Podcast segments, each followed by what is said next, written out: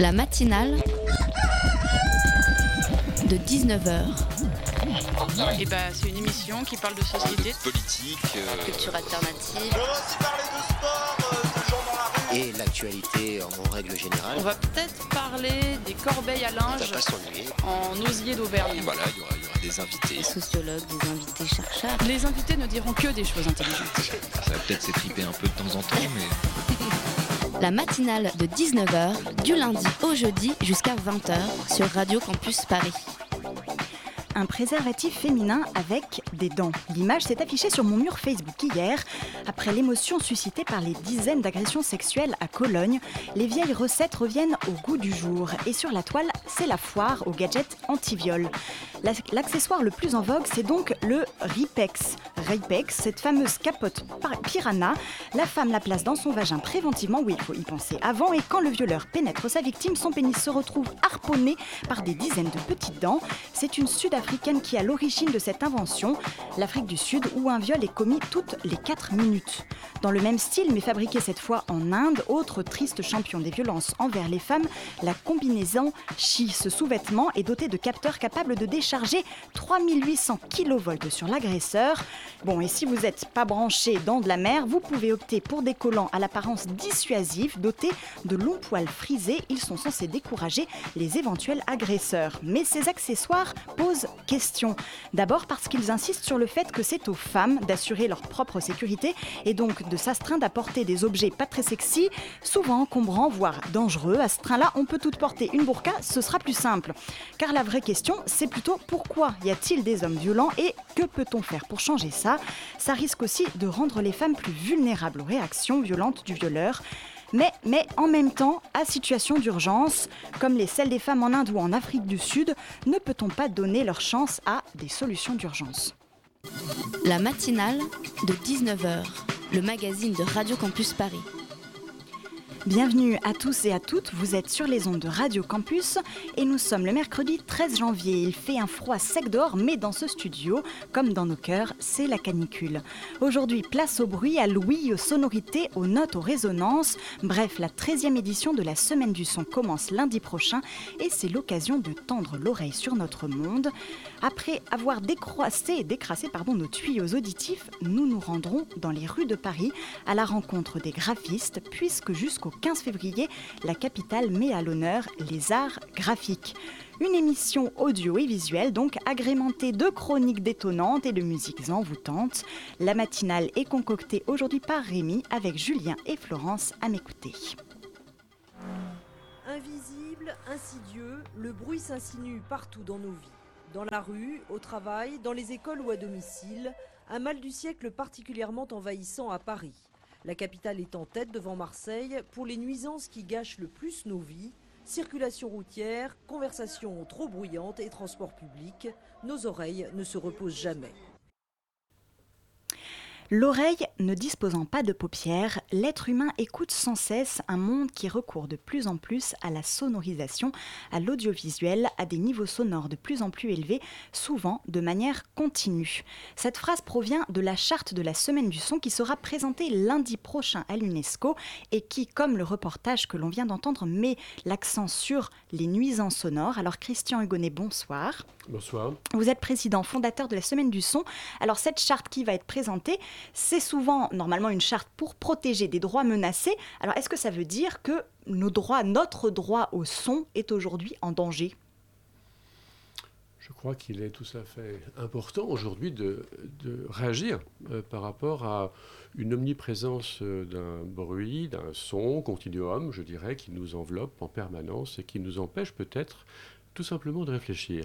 Hein, tout simplement parce que l'oreille n'a plus, comme vous l'avez dit tout à l'heure, n'a pas ses paupières qui lui permettent de s'arrêter de fonctionner, de respirer, si je puis dire. Donc ce continuum sonore dans lequel on baigne tous les jours aujourd'hui nous empêche tout simplement d'avoir ces moments de silence indispensables à une réflexion. Donc euh, cela nuit en fait tout simplement à notre capacité de à réagir et à, et à- et- et à fonctionner tout simplement normalement. Et alors quel est l'objectif de cette charte? La charte, c'est euh, c'est d'abord la charte, c'est une première, c'est un, un engagement sur lequel euh, 11 pays aujourd'hui se sont engagés pour pouvoir faire avancer les choses précisément dans ce domaine de, du sonore. C'est la première fois que le son, en fait, est pris en considération officiellement par l'UNESCO comme un des problèmes majeurs de notre société, de nos sociétés. Donc c'est un moment extrêmement important auquel on assiste. C'est une avancée du coup euh, aussi pour nous, euh, citoyens de ce monde. C'est pour aujourd'hui, c'est pour nous et pour euh, les générations à venir. Autrement dit, je crois que c'est un moment quasiment historique. Julien, tu avais aussi une question. Et oui, alors le, 21 janvier prochain, on pourra découvrir au théâtre de l'Alliance française donc une conférence intitulée euh, Développement des zones calmes dans les villes, avec des présentations d'exemples euh, dans les villes d'Europe et notamment Amsterdam. Alors, euh, quelle est la spécificité de ces zones calmes dans les villes? Aujourd'hui, je crois qu'il est important, euh, au moment où le Grand Paris, par exemple, se met en place, euh, bien qu'on puisse penser son, qu'on puisse penser sonore. Est-ce qu'on sait poser la question aujourd'hui de, de, ce que c'est qu'une zone calme quand on pense au Grand Paris, par exemple? Eh bien, je pense que non. Ah hein. ah on s'en fout totalement. Donc, on pense euh, circulation, on pense développement de l'architecture, on pense développement d'urbanisme, sans se soucier de la partie du sonore. Et pourtant, le sonore, c'est aussi notre capacité à mieux voir et à mieux, à mieux, à mieux être, tout simplement. Et on devrait donc, euh, pour répondre à votre question, imaginer précisément des zones calmes. Et ça sera l'un des objets justement de, la, de l'après-midi qui sera dédié euh, à l'Alliance française à cette question. Ça sera, je crois, le 20 janvier prochain. Le 21. Le 21. Mais euh, bah, justement, les zones calmes, parce que par exemple, si on habite au bord de la mer, il y, y, a toujours ces bruits de la mer ou les, les, oiseaux, les bruits de la nature, pour résumer facilement. Il y a les bruits qu'on, a, qu'on amène à côté, c'est-à-dire les voitures, les avions éventuellement. Et donc justement, il y a, quand vous dites être au calme, hein, est-ce que vous euh, comptez dans le, les bruits qui dérangent, euh, voilà, tous les bruits de la nature? Ou pas? Parce que ça, on les a depuis toujours et on peut rien. Bah, les bruits de la nature sont des bruits qui sont, euh, qui sont, encore une fois, évidemment naturels, donc par définition, mais ce sont des bruits que l'on désire euh, ou que l'on ne désire pas. Hein. autrement dit, quand je vais en bord de mer, euh, c'est parce que j'ai envie d'y aller. Hein. Euh, quand je suis dans une jeep, je suis contraint forcé de travailler et d'y passer beaucoup de temps. Hein. autrement dit, je n'ai pas à aucun moment le loisir de, de me sortir de cette ambiance-là. Et ce continuum dans lequel on se trouve, effectivement, n'a jamais été désiré par qui que ce soit. Alors, c'est vrai que d'ailleurs, quand on est en ville, les seules zones, moi je trouve, qui sont complètement calmes, c'est finalement les cimetières. C'est quand même euh, relativement étonnant. Et, d'ailleurs, cette conférence sur les zones calmes, elle est organisée, ou en tout cas co-organisée, si j'ai bien compris, par euh, le Centre d'information et de documentation sur le bruit. Et Dominique Bidou, vous êtes avec nous aussi ce soir. Bonsoir. Bonsoir. Merci d'être là. Alors, justement, quelle différence on peut faire entre le son et le bruit? Pourquoi est-ce que vous êtes un centre d'information et de documentation sur le bruit? Oh, c'est des raisons plutôt historiques. Le mot bruit parle. Hein. Euh, notre site internet bruit.fr, c'est formidable. On ne pouvait pas trouver meilleure euh, entrée en matière. Cela dit, euh, nous nous intéressons beaucoup plus à l'environnement sonore, c'est-à-dire le bruit au singulier, ça apparaît négatif. Le bruit au pluriel, les bruits, les bruits. À ce moment-là, on, arrive à une diversité de bruits et il y en a qui peuvent être agréables. et, donc, c'est pour ça qu'en parlant de l'environnement sonore, on parle bah, de, tout ce qui nous entoure avec ses aspects positifs comme ses aspects négatifs. Il ne s'agit pas uniquement donc de lutter contre le bruit, les excès du bruit, etc., mais également de rechercher des aménités, comme on dit, le plaisir euh, d'avoir un environnement de qualité, y compris pour les oreilles. Julien? Oui, alors quand est-ce qu'on peut dire, à partir de quel moment, il y a nuisance sonore? Est-ce qu'il y a une définition à partir de tant de décibels? Oh Non, il ne faut pas parler, euh, si vous voulez, en, chiffres. Euh, on, peut le faire bien sûr, on a des, des euh, comment dire, des échelles et on sait qu'à partir d'un certain niveau sonore, on va avoir très mal aux oreilles et on sait aussi que si on est exposé longtemps à des bruits importants, notre capacité à entendre, hein, notre oui, va être dégradée. Bon, mais euh, euh, regardez si la, législation on parle de nuisances, etc. Mais en réalité, c'est le vécu qui compte. Et un niveau de bruit élevé, s'il a du sens pour vous, euh, il peut être intéressant. Regardez, la musique, d'une certaine manière, c'est un niveau de bruit, hein, et il peut vous rendre sourd si vous êtes un petit peu, comment dirais-je, si vous ne faites pas attention. et d'ailleurs, on, essaye avec nos amis de, de, disons, de ce qu'on appelle la musique amplifiée, hein, euh, de voir comment on peut à la fois offrir le plaisir d'une musique à un certain niveau sans euh, mettre en danger euh, les oreilles des gens qui, viennent pour écouter de la musique ou danser, etc. Le problème se pose en particulier pour les musiciens, d'ailleurs eux-mêmes, hein, dans un orchestre symphonique. mais vous voyez que c'est un bruit qu'ils ont demander, qu'ils souhaitent, qui est un plaisir pour eux, et en général, il est moins euh, pénalisant que les bruits qui ne sont pas désirés. C'est le bruit qui n'a pas de sens qui est hmm. insupportable. C'est vrai que ce que vous dites, en fait, depuis tout à l'heure, vous deux, c'est que en fait, il y a une différence entre les sons que l'on choisit et les sons qui nous sont imposés, et que le problème aujourd'hui, c'est qu'on est dans une société qui, de plus en plus, de la même manière que sur le côté visuel, on nous impose sans arrêt des nouvelles images, euh, là, on nous impose aussi de plus en plus des sons que nous n'avons pas forcément choisis. C'est ça? Oui, et, en tout premier lieu, d'ailleurs, des enfants de moins de 2 ans aujourd'hui qui s'endorment pour 10% d'entre eux avec le casque sur les oreilles. Donc on met en fait euh, sur les oreilles des gosses aujourd'hui un casque et on leur dit voilà mon petit garçon, tu vas t'endormir avec ça. Et, on ne se rend pas compte qu'on est en train de, de, de, les mettre, on les noyer, on les noie. C'est une noyade, je dirais, hein, une noyade collective même. Une noyade effectivement par le sonore et qui fait que l'enfant, bah, lui, va s'habituer à des, espèces de, à des sons qui vont, qui vont l'empêcher précisément de, faire fonctionner son cerveau aussi. Hein. Hein, ça, c'est grave quand même. Donc, ce sont des sons qu'il n'aura pas désirés.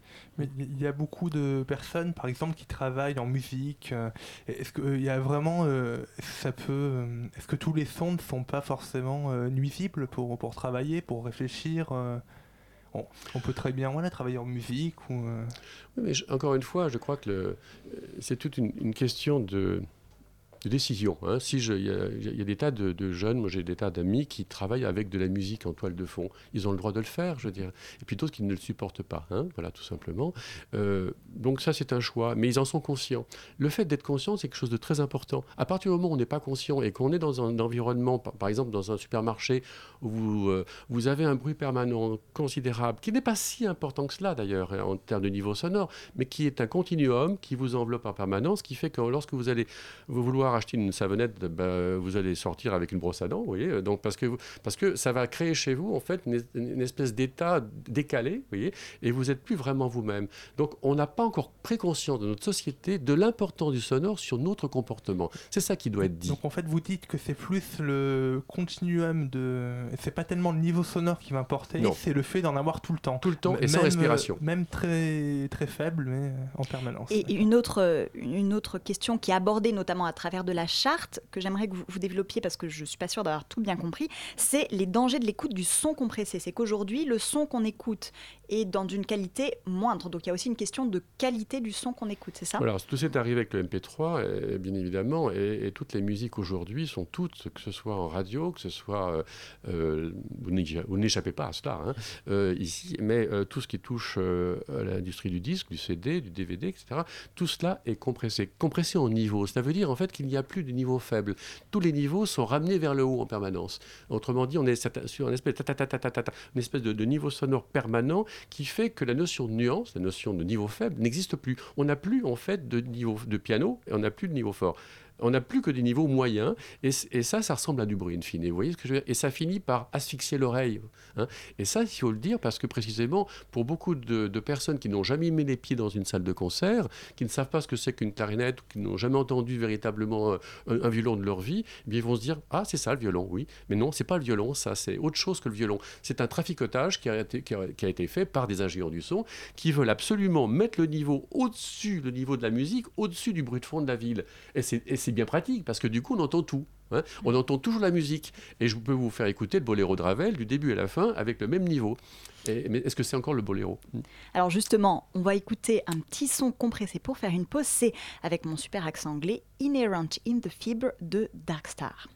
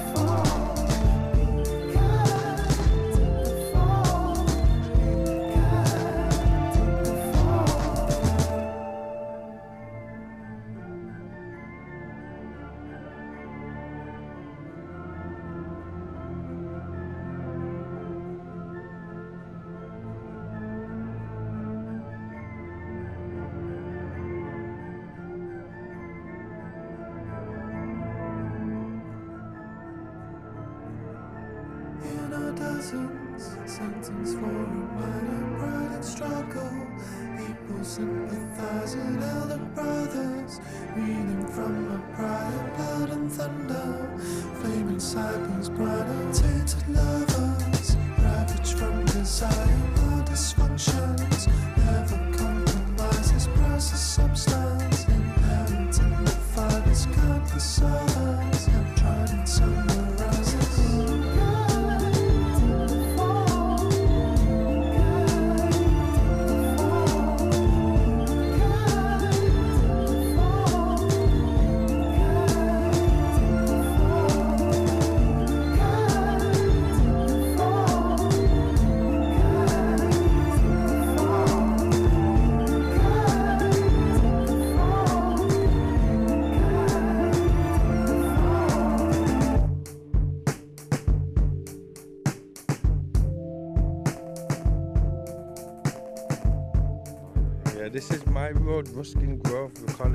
Gaza. You get me? This is my strip. You get me? This is where I was born and raised. You get me? Over at that brown house over there, we still on it today.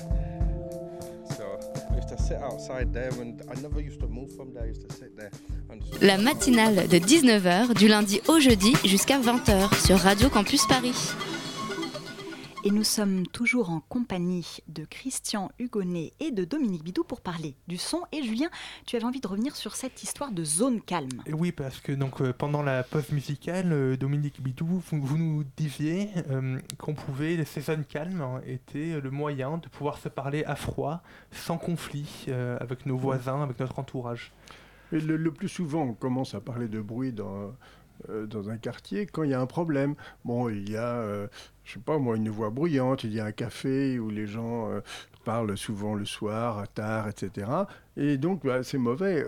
Quand on commence à se parler, on, est déjà euh, un peu en affrontement. hein. Alors que la question d'une zone calme, c'est on se on met bien en amont, on se pose la question, tiens, dans notre quartier, qu'est-ce que ce serait qu'un endroit calme euh, qu'est-ce que ça signifie pour nous, ce qui n'est pas forcément le même sens pour les gens du quartier d'à côté. hein. Chacun a sa, conception. Donc on se parle de cette chose qui est compliquée quand même, le calme. Il y a beaucoup de paramètres, beaucoup d'acteurs, etc. Donc c'est une affaire compliquée.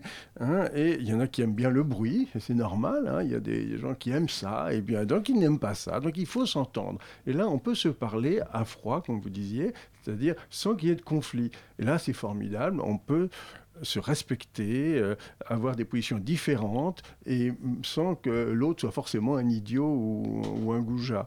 Euh, et donc ça, c'est très important. Et on parle beaucoup de vivre ensemble actuellement. Je crois que ces, ces discussions sur qu'est-ce que ça signifie une zone calme chez nous hein, est une discussion qui contribue tout à fait à ce vivre ensemble. Puis euh, sur les Champs-Élysées, on ne peut pas dire à quelqu'un je t'aime, par exemple. C'est pas possible parce qu'il faudrait lui hurler en fait je t'aime, quoi. Je veux dire. Donc et ça passerait pas inaperçu. Ça, ça peut être bien aussi. Ou alors il faut chanter euh, aux Champs-Élysées. ouais. En tout cas, euh, il y, a- il y a aussi un aspect qui est important et que, que vous abordez, c'est que ça passe aussi par un, un enseignement qu'il faudrait, d'une certaine manière, un enseignement du sonore dans les écoles. Quelle forme ça pourrait prendre, Christian Hugonnet Alors, c'est très simple, je pense. La notion de décibel, d'ailleurs, est une notion intéressante. Personne n'en parle, hein, mais euh, effectivement, 40 décibels, c'est vraiment parlons-en, une voix alors. chuchotée. chuchotée à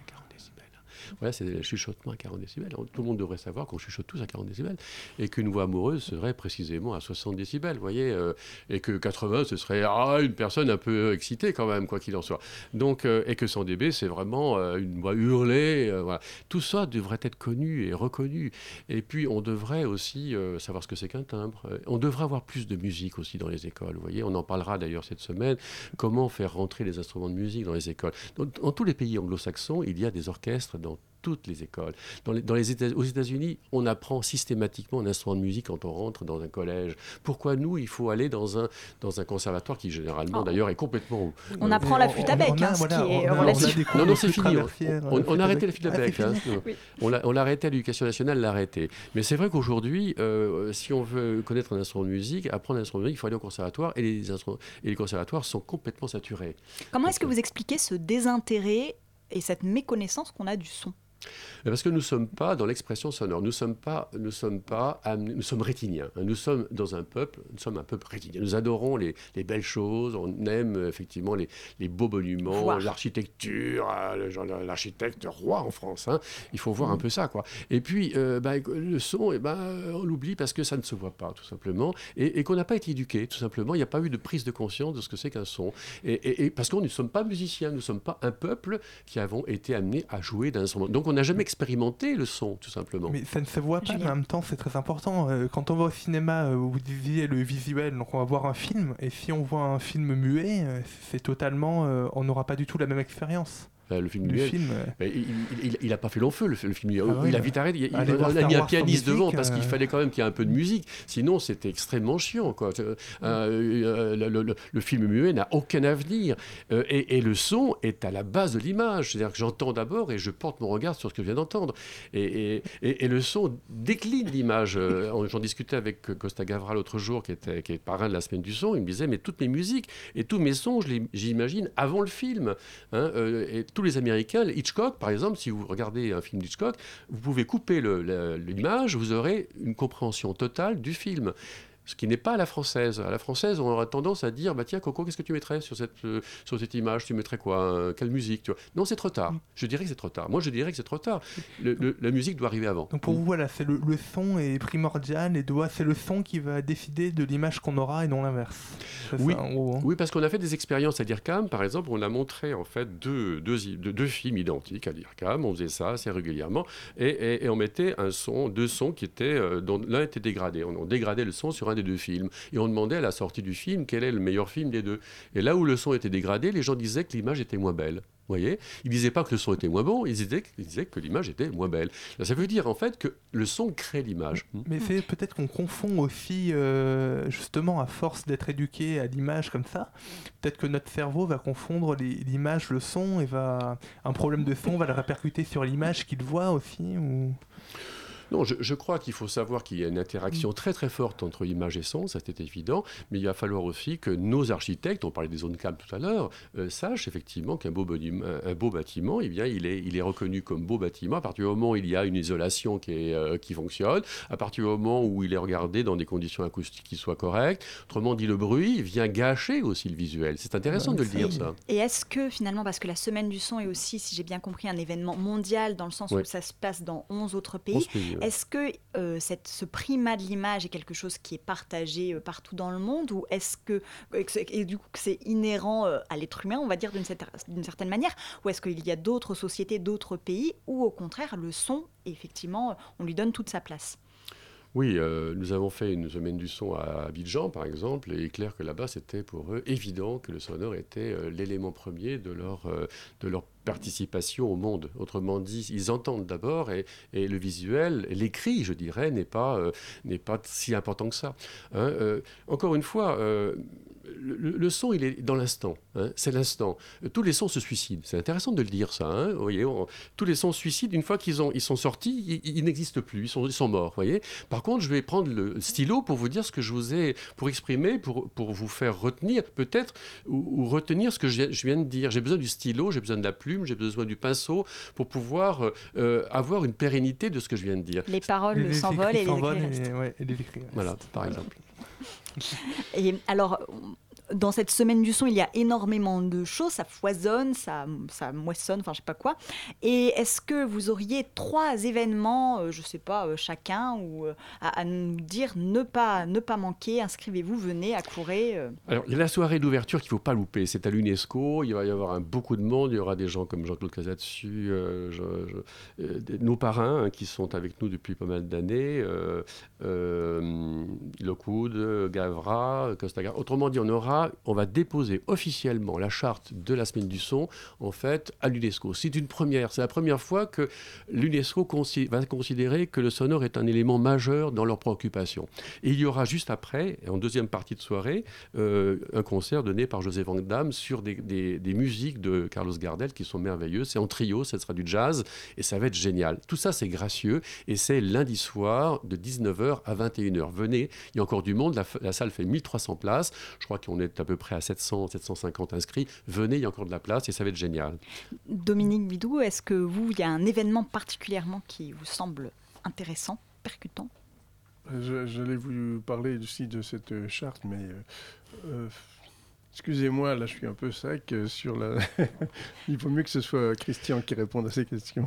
Alors moi j'en ai d'autres, connaît hein, beaucoup évidemment. mieux la, la semaine du son que moi. Euh, Il y a une, une, euh, bah, y a une, une séance qui s'appelle euh, une école, euh, une école égale un orchestre. Ça va se passer à la SACEM. Je, on vient, d'en- on vient de l'organiser, ça va être génial. On va justement euh, décrire comment on peut faire entrer les orchestres dans les écoles. C'est quand même génial. Quoi. Comment on va s'y prendre C'est un- c'est pour demain. Et puis j'ai envie de vous dire aussi, quand la musique fait voir, c'est ce qu'on disait tout à l'heure, et ça c'est génial, c'est Greco Casatsu qui a imaginé en fait une soirée avec cinq compositeurs. Ça se passera au Balzac et c'est le vendredi 22 janvier euh, où on aura cinq compositions sur une partie d'un film de Raymond Depardon.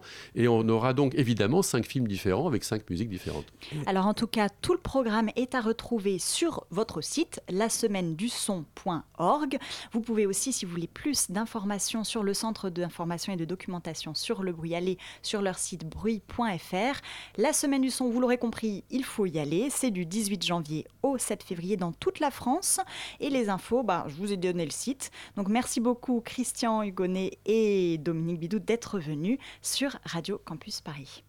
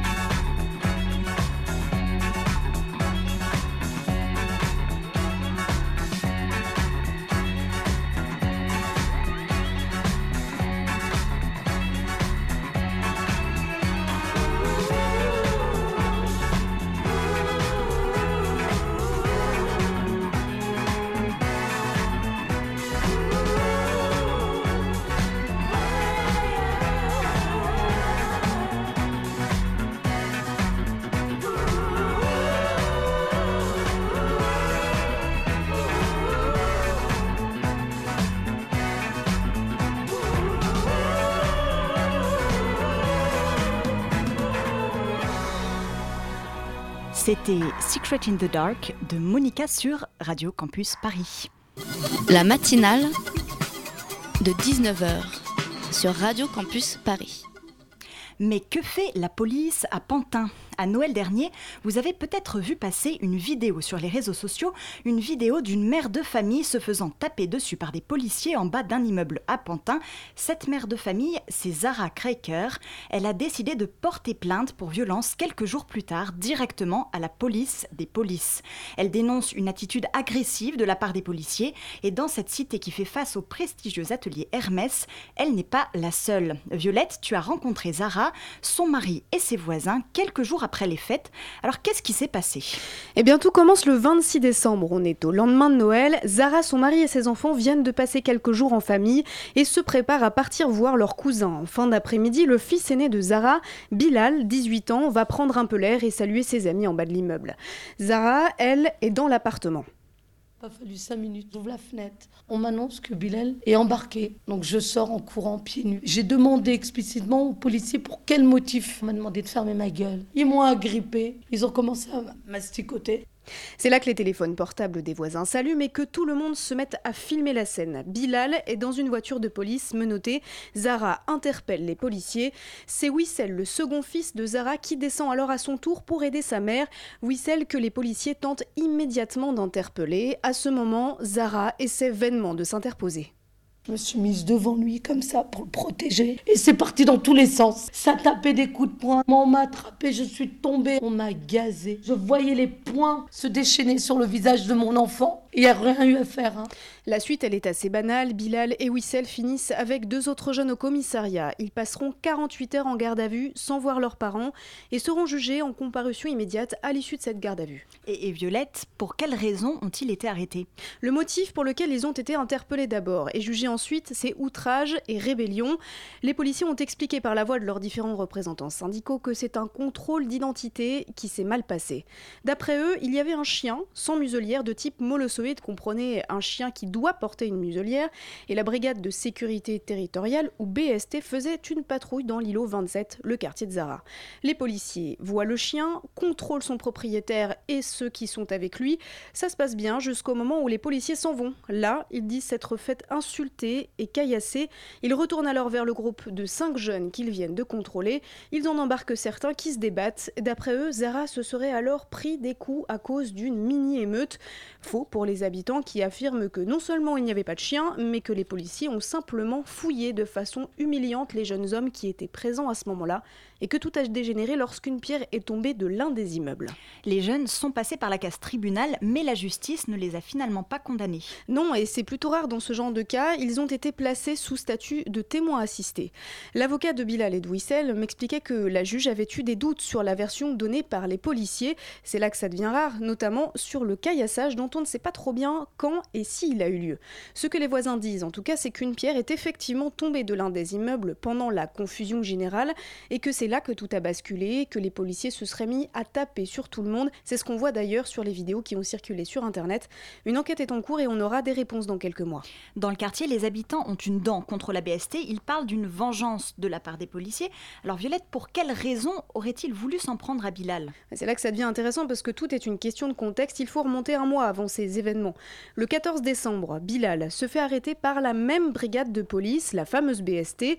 Ça se passe mal et il se fait plaquer au sol et prend un coup dans les parties génitales. Je vous passe les détails car c'est peu ragoûtant, mais sachez que ça lui a valu un passage aux urgences et 30 jours d'interruption totale de travail. Sa mère m'a même expliqué qu'il avait failli perdre son testicule, ce qui pour un jeune homme est quand même un peu problématique.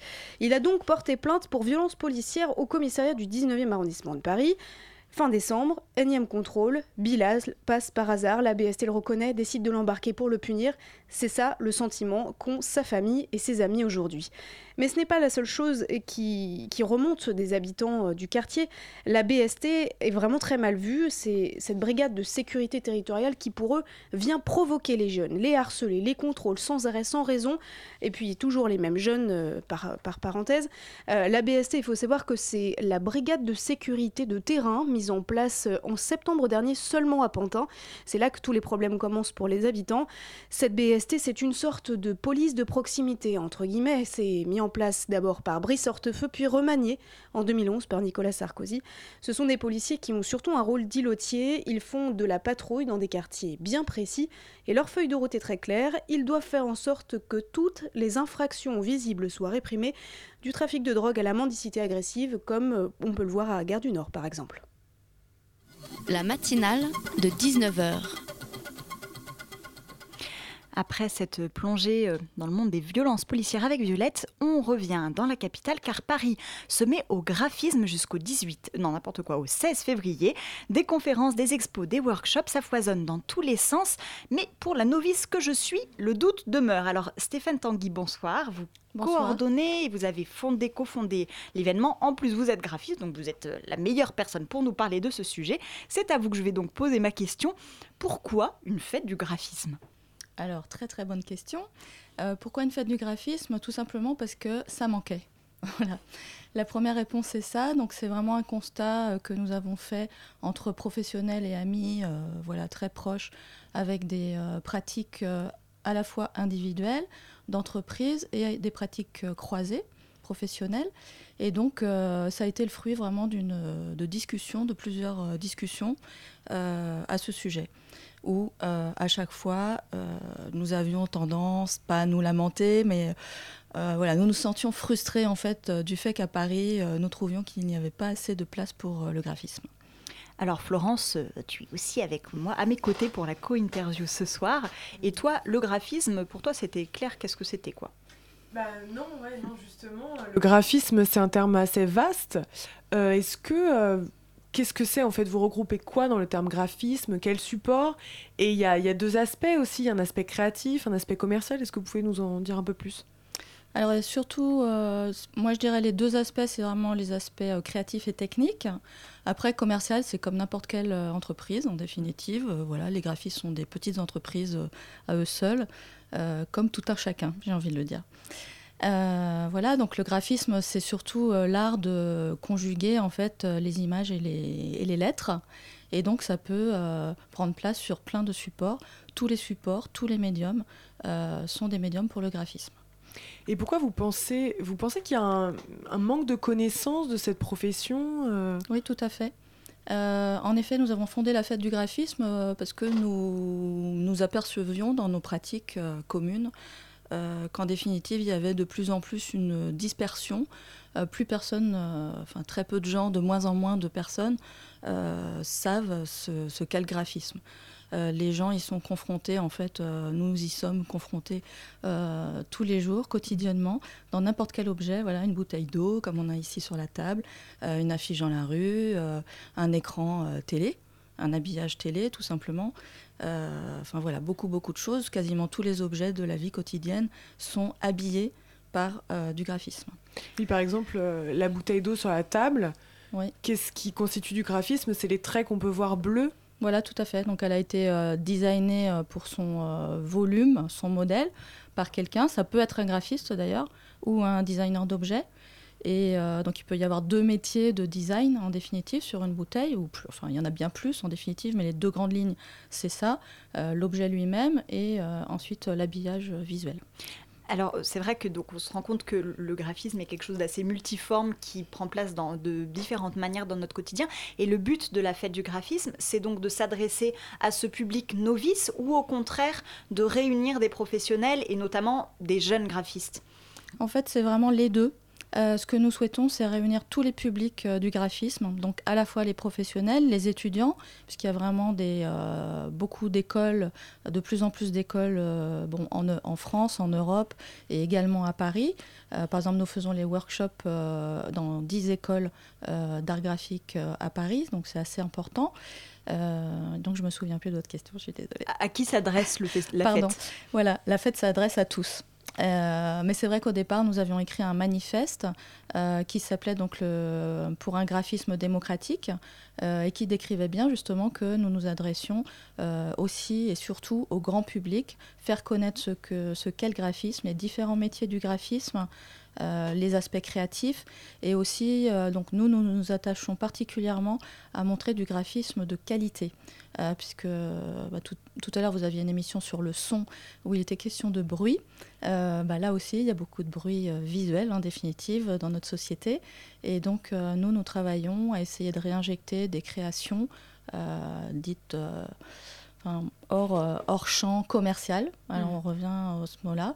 Euh, donc par exemple, là, il y a une commande artistique de la mairie de Paris pour célébrer la ville. Donc ça, ce sont vraiment des créations de type carte blanche euh, sur une thématique où les graphistes peuvent pleinement s'exprimer hors commande. C'est vrai que d'ailleurs, ce qu'on se pose, enfin, ce que moi je me suis posé comme question en, en regardant un peu le programme, c'est que pour moi, effectivement, j'identifie énormément le graphisme à la publicité. Pour moi, ça, je me demande même si l'art graphique n'a pas d'une certaine manière été dévoyé par euh, la publicité, puisqu'aujourd'hui, l'immense majorité, peut-être que je me trompe, des graphistes vit quand même du fait de travailler pour la publicité. Et justement, en plus, un des partenaires euh, fondateurs du de la fête du graphisme, c'est JC Déco, qui est quand même une grosse boîte euh, de Grosse société, oui. une grosse Mm. société. Comment est-ce que vous vivez enfin, cette, ce lien avec le commercial que moi, de point de vue complètement extérieur, je vois comme un diktat finalement Alors, euh, pas les graphistes, puisqu'en fait, euh, le graphisme, c'est un art euh, de, de commande. C'est-à-dire qui se, qui se réalise par le biais de la commande. Donc en 2014, euh, lors de la première édition de la fête du graphisme, nous avions déjà réalisé des rencontres professionnelles autour de cette thématique, euh, la commande. Donc ce qui compte, euh, c'est vraiment ce biais-là. Donc en effet, il y a cet aspect dit commercial. Le graphiste est un auteur, un artiste à part entière, et il travaille pour une association, une entreprise, euh, enfin d'autres entités, même un particulier, ça peut être vraiment de tout type. Et là, en effet, il y a cet aspect euh, dit commercial, mais donc euh, il est au service, il est au service de son client, comme n'importe quelle entreprise, et à la fois, il a sa propre écriture. Donc là, cette année, par exemple, nous avons une, une exposition qui s'appelle Utopie et réalité 2, le deuxième volet. Donc cette fois-ci, c'est les intrépides. Et donc ce que cherche à montrer cette exposition, c'est comment ces graphistes-là ont réussi à euh, propulser leur univers euh, par le biais de la commande euh, dans les objets graphiques qui ont été édités. Donc il y a plein de positionnements de graphistes qui sont différents. Il y a des gens très discrets, il y a des gens plus exubérants.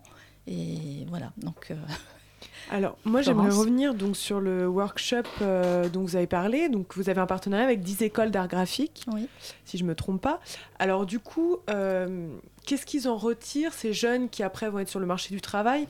Est-ce que euh, c'est une façon aussi de soutenir les futurs graphistes, ce partenariat? Comment vous l'envisagez? Oui, tout à fait. Toute la fête du graphisme est également réalisée pour soutenir les jeunes créations. Ce sera une vitrine pour eux par la suite? Ce sera surtout euh, une expérience. Euh, donc, euh, pour réaliser ces workshops, nous invitons des graphistes du monde entier. Donc, c'est assez exceptionnel, c'est-à-dire il y a beaucoup de très bons graphistes en France, je tiens à le dire, et donc ils participent aussi à la fête du graphisme. Nous les, nous les invitons pour des expositions ou des cartes blanches. Mais là, pour les workshops, nous tenons particulièrement à ce que ce soit des graphistes qui viennent de loin. Euh, de manière à ce que les étudiants puissent bénéficier de cette expérience-là. Donc c'est un regard différent, c'est une mixité des cultures, euh, c'est ce que l'on montre aussi dans la fête du graphisme, vraiment la mixité des cultures et aussi la diversité des écritures, des, langages graphiques. Donc euh, les étudiants, alors, cette année particulièrement, vont pouvoir bénéficier d'un espace-temps très particulier qui va être la restitution des travaux euh, qui, vont être, qui sont en train d'être réalisés, puisqu'en fait les workshops ont lieu cette semaine euh, dans les 10 écoles. Donc ça, ce sera euh, vendredi, ça n'est pas ouvert au public, mais par contre c'est vraiment un événement euh, pour eux, pour les équipes enseignantes et pour les graphistes invités de se réunir autour de ces travaux euh, qui sont donc cette année sur une thématique euh, euh, spéciale et commune entre les 10 écoles qui est la ville sociale et solidaire. Voilà, donc ça c'est dans le cadre aussi d'un partenariat avec l'association Make Sense. Et, et est-ce qu'il y a aussi, euh, parce que quand on discute notamment avec des jeunes graphistes, ce qui ressort, c'est la difficulté de s'insérer, de trouver du travail dans ce métier. Alors c'est quelque chose effectivement qui touche euh, énormément de jeunes dans différents secteurs, mais ça a Mm. l'air d'être quand même particulièrement criant dans le graphisme. Et comment est-ce que euh, vous, pas forcément vous, mais la fête du graphisme peut les aider ou apporter une réponse? Enfin, la situation aujourd'hui con- concrètement des, des jeunes graphistes est quand même très compliquée. Alors, elle est très compliquée parce qu'il y a euh, beaucoup, euh, beaucoup d'écoles, donc beaucoup d'étudiants qui sortent chaque année euh, des écoles. À la fois, la, situation est difficile, mais elle est aussi très créative. Elle est bien plus créative que quand moi j'ai commencé à travailler il y a 25 ans. Ça n'a rien à voir. Énormément de choses ont changé, notamment avec les outils numériques, évidemment. Euh, donc tout, tout se multiplie. Euh, et euh, ce que l'on voit qui est assez intéressant, c'est qu'en définitive, les graphistes investissent de plus en plus de champs de la société. Donc de plus en plus d'entreprises, le graphisme en définitive se diffuse. Euh, parfois, euh, certains peuvent être euh, bloqués ou, parce qu'en fait, ils se déterminent sur un champ d'activité spécifique, comme par exemple la culture, je vais travailler dans la culture et je ne vais faire que ça, ou je ne vais faire que des livres. Et là, ils peuvent se retrouver en effet dans, une impasse parce que, bah, en effet, il y a beaucoup de concurrence de nos collègues, voilà, c'est tout simplement ça. Et on voit que ceux qui s'en sortent bien, c'est ceux qui investissent d'autres choses. Euh, voilà, qui commencent à, travailler sur les objets, euh, chose qui se faisait de moins en moins. euh, euh, voilà, ça, ça se diffuse beaucoup. Et puis aussi, évidemment, tout ce qui est... alors, les jeux, par exemple, nous, pour le moment, à la fête du graphisme, nous n'avons pas abordé les jeux vidéo, mais ça viendra certainement. Et bah, tout l'univers de la création graphique digitale avec le motion design, qui est vraiment, donc là, une nouvelle voie très importante, créative On se rend compte euh, au fil de vos paroles qu'en fait le graphisme ne devrait pas s'écrire au singulier mais devrait s'écrire avec un S au pluriel.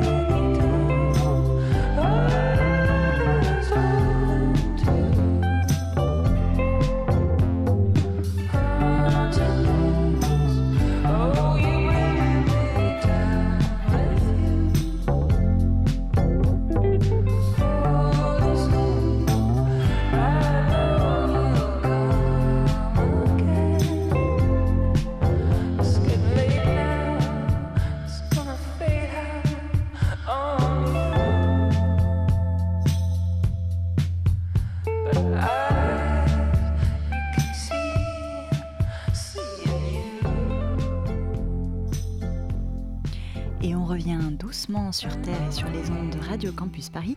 C'était Memories de Fenster. La matinale de 19h sur Radio Campus Paris.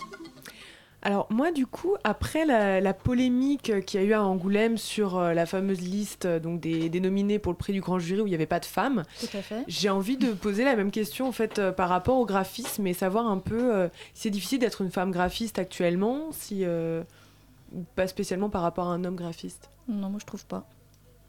Euh, Après c'est mon expérience, mais euh, non, je trouve, je trouve pas. Pour trouver pas. une place, il y a pas, on sent pas un peu de. Non, après c'est comme dans tous les secteurs d'activité. Il les, les hommes sont plus forts sur certains points, les femmes sur, plus fortes sur d'autres. Donc euh, on a chacun nos atouts et euh, non, vraiment, je là vraiment pas. Et alors, donc pour en revenir à la femme, la nuit du 28 janvier au Majestic, vous proposez une nuit sur le générique et vous voulez montrer aussi euh, l'évolution de l'image de la femme en parlant des histoires de genre. Donc c'est intéressant. Est-ce que vous pouvez nous en dire plus sur cette nuit euh, Alors, euh, donc ça, c'est la nuit du générique. Donc, c'est une, soirée que l'on a créée dès la première année en 2014 avec une association qui s'appelle We Love Your Names. Donc, ce sont justement des graphistes qui se sont réunis en association euh, pour euh, réunir et archiver et diffuser euh, des génériques de films. Donc, ils font un, travail formidable. Voilà, donc grâce à eux, cette nuit du générique existe. Donc là, cette année, ce sera en effet deux séances, dont une sur les femmes. Euh, Voilà, donc où les femmes seront bien représentées, des génériques faits par des femmes, mais aussi sur la représentation de la femme, tout simplement. Et la deuxième séance, c'est sur la ville. Donc, il rejoint la thématique générale de la commande artistique de la ville de Paris. Justement, on Mm. voulait en parler parce que donc votre, euh, enfin une de vos grosses expositions, donc c'est euh, l'invitation de 39 graphistes internationaux sur Oui. les Champs Élysées euh, pour une exposition urbaine. Donc, euh, quel est le rôle du graphisme dans la ville? Parce qu'on on connaît le street art qui a aussi un rôle dans l'urbanisation. Comment vous l'envisagez le graphisme dans la ville? Bah, le graphisme, en fait, euh, il est présent, euh, bah, en effet, euh, de manière très évidente par les affiches. Donc là, c'est euh, en effet le, le développement de la commande artistique, euh, célébrer la ville. Et ensuite, il est présent partout, c'est-à-dire que toutes les enseignes, c'est du graphisme. Euh, c'est partout, partout. La signalétique, ça c'est un aspect important. Comment se diriger dans la ville. Euh, voilà, ce que l'on voit, ce que l'on lit, tout ça, ce sont des réalisations dites graphiques. Et du coup, vous avez joué avec ça sur, euh, sur les Champs-Élysées. Vous pouvez en parler un peu plus C'est une commande de la ville de Paris? Alors, euh, spécifiquement sur les Champs-Élysées, c'est une commande artistique de la ville de Paris. Donc, de même, euh, la mairie de Paris, qui est notre euh, grand partenaire institutionnel depuis 2014, donc dès la première année, commande à 39 a- affichistes internationaux par le biais du commissariat artistique de la fête du graphisme. Euh, donc, euh, des affiches qui sont des types carte blanche sur une thématique. Cette année, célébrer la ville. L'année dernière, célébrer la Terre euh, pour la COP 21. Et en 2014, c'était célébrer Paris. Chaque année un thème différent. Donc cette Ouais. année, il y a donc ce thème de la ville et aussi des expositions, des conférences, des workshops, on l'aura compris. Bref, Oui. un programme foisonnant. Ça commence du coup demain avec une soirée d'inauguration et ça se déroule jusqu'au 16 février. Donc tous les renseignements, vous pouvez les retrouver sur votre site, le www.fêtedugraphisme.org. Merci beaucoup Stéphane Tanguy d'être venu Merci euh, sur les ondes de Radio Campus Paris. Merci pour de votre invitation. Pour nous présenter ça. Et ben, on espère du coup pouvoir découvrir un peu plus ce foisonnement euh, de formes et, et de sujets euh, qu'est le graphisme. La matinale de 19h, le magazine de Radio Campus Paris. Du lundi au jeudi jusqu'à 20h. Elia vient de nous rejoindre en studio. Bonsoir Elia. Bonsoir. Alors, tu vas nous parler de cinéma ce soir avec le dernier film d'Amos Gitaï, Le dernier jour d'Itzhak Rabin, en ce moment dans les salles obscures. Tout à fait. Et pour ceux qui ne le connaissent pas, Amos Gitaï est un cinéaste israélien. La très grande majorité de ses films parlent de l'histoire de son pays et c'est encore le cas pour son dernier. Il revient sur l'assassinat d'Itzhak Rabin par un intégriste juif. Itzhak Rabin, c'était donc en 1995 le premier ministre israélien et le leader du Parti travailliste, à gauche donc. Après l'assassinat en 1995, Amos Gitaï lui avait consacré un documentaire, L'arène du meurtre, tourné en quelques semaines après le drame. Vingt ans après, en 2015, il revient sur le contexte politique et social israélien de l'époque avec le dernier jour d'Itzhak Rabin. Du coup, qu'est-ce qui change par rapport à son premier film? Eh bien, son premier film s'intéressait au contexte israélien immédiatement après le meurtre de Rabin, tandis que cette fois, le film replace la société israélienne et ses dirigeants face à leurs responsabilités, avec du recul donc, et grâce à la fiction. Le dernier jour d'Itzhak Rabin mène des témoignages, des éléments d'enquête du cinéaste, mais surtout des images d'archives et des reconstitutions, reconstitutions fictives de l'histoire. Le montage est si précis qu'on ne distingue plus les archives de la fiction, et c'est une vraie nouveauté par rapport au sujet. Donc on est 20 ans après et j'imagine que le cinéaste a sûrement des éléments en plus à nous apporter sur l'assassinat de Rabin. Oui, et il se demande surtout qui a armé en quelque sorte euh, euh, la main de l'assassin de Rabin et surtout dans quelles circonstances euh, cet, extrémiste a pu se développer.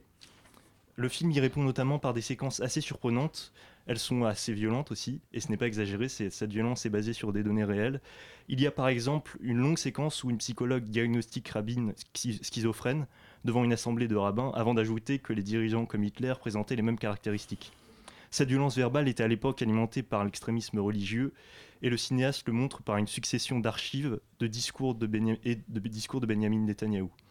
Il était alors le membre de l'opposition de droite, le Likoud, où ses partisans appelaient à la mort de Rabin. Benjamin Netanyahou, c'est encore aujourd'hui le leader de la droite israélienne et le Premier ministre. Alors du coup, pourquoi son assassinat? Eh bien, l'assassinat de Rabin, euh, l'assassin de Rabin, pardon, vivait dans une colonie israélienne en Cisjordanie, où il était influencé par des rabbins extrémistes qui appelaient à son assassinat. Cet appel au meurtre se base sur un décret religieux, le Din Rodef, comparable à la fatwa dans l'islamisme, le film peut ainsi aider à comprendre le mécanisme idéologique du terrorisme auquel nous sommes confrontés actuellement. C'est donc un film historique dans un sens, mais aussi très actuel. Et alors, qu'est-ce que toi, tu as retenu du film en sortant de la salle? Eh, eh, bien, ces séquences, le montage qui ne suit pas une chronologie, claire, euh, en gros, on se, balade dans le temps, la répétition de la scène de l'assassinat qui donne une impression de chaos, et aussi les conséquences de ce moment historique dans l'histoire d'Israël. L'assassinat de Rabin a mis un terme à son projet de paix au Proche-Orient. Et peu après l'élection parlementaire en 1996 euh, en Israël, euh, il y a la victoire du bloc de droite avec à sa tête Benjamin Netanyahu qui devient Premier ministre. Et, et, Rabin est surtout connu pour les accords d'Oslo qui posaient en 1993 les premiers jalons de la paix entre Israël et la Palestine. Vingt ans après, ces accords semblent bien loin, ce film se propose d'en analyser les grands facteurs par une archéologie minutieuse des faits de ces 20 dernières années au Proche-Orient. Merci beaucoup Elia. En tout cas, le dernier jour d'It Sakrabine, c'est au cinéma dès aujourd'hui et donc vous pouvez y aller. En tout cas, c'est la fin de cette matinale, mais restez sur les ondes puisque tout de suite vous retrouvez Extérieur Nuit. Extérieur Nuit, bonsoir. Bonsoir la matinale. Alors, euh, de quoi allons-nous parler ce soir? Eh bien, ce soir dans Extérieur Nuit, on parle d'un grand euh, nom de la théorie du cinéma qui est Serge Danem et de deux films également. Euh, Mistress America, le nouveau film de Noah Baumbach à qui on devait français ça, qui a vraiment beaucoup de. autant de fans que des détracteurs. C'est un peu un, des figures de, du New York un peu underground. Et Les Huit Salopards de Quentin Tarantino, donc sorti la semaine dernière. On va sans doute s'écharper autour de ce film. Alors, rendez-vous dans quelques secondes pour l'écharpage. Merci à tous de nous avoir écoutés. Merci à Rémi pour la réalisation et à très bientôt.